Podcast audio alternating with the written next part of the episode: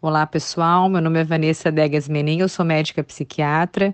Agradeço à rádio pelo convite de expor minha opinião sobre os impactos psicológicos das fake news no mundo real durante a pandemia do coronavírus. Então, esse momento é de medo, e principalmente o medo pelo incerto. Nenhuma verdade parece ser absoluta ou quase nenhuma. Isso gera muito medo.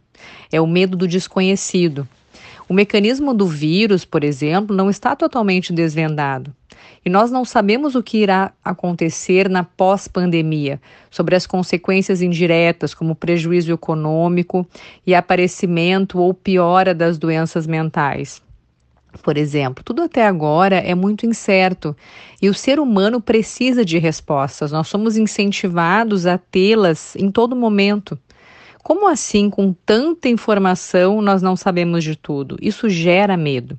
E esse medo excessivo pode gerar sintomas depressivos e principalmente sintomas de ansiedade.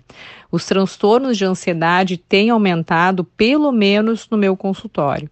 Então, tristeza, apatia, desânimo, desesperança, insônia, alteração do apetite para mais ou para menos, inquietação, sintomas físicos como taquicardia, formigamento pelo corpo, dores pelo corpo, cansaço, irritabilidade, são apenas alguns dos sinais e sintomas que esse medo pode gerar, e quando isso se mantém, pode cronificar e se tornar realmente uma doença precisando de auxílio médico e de tratamento psiquiátrico.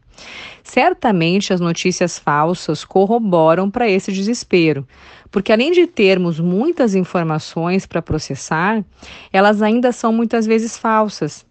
E além disso, pessoal, nós precisamos considerar sim que uma parcela significativa da população brasileira é analfabeta funcional, ou seja, não sabe interpretar textos ou realizar as quatro principais operações matemáticas, que são básicas.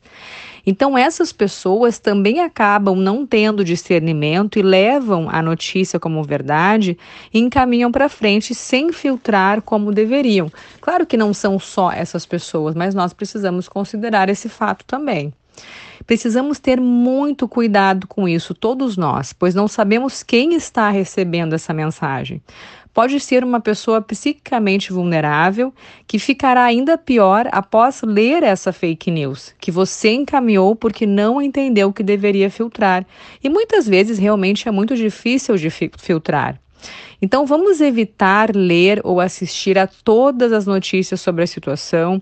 Não perca tanto tempo com isso. Aliás, não contribua para discussões que não irão nos levar a lugar nenhum, mas que poderão sim prejudicar outras pessoas. Esse é o momento de sair dos grupos de WhatsApp que realmente não agregam e que apenas dissipam o medo e o pânico. E cuidado com notícias uh, tendenciosas. Na dúvida, não assistam.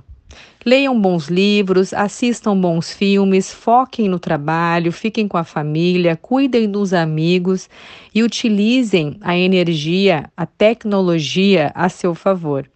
Cuidem com o seu estilo de vida. Um grande beijo, espero ter contribuído e até mais.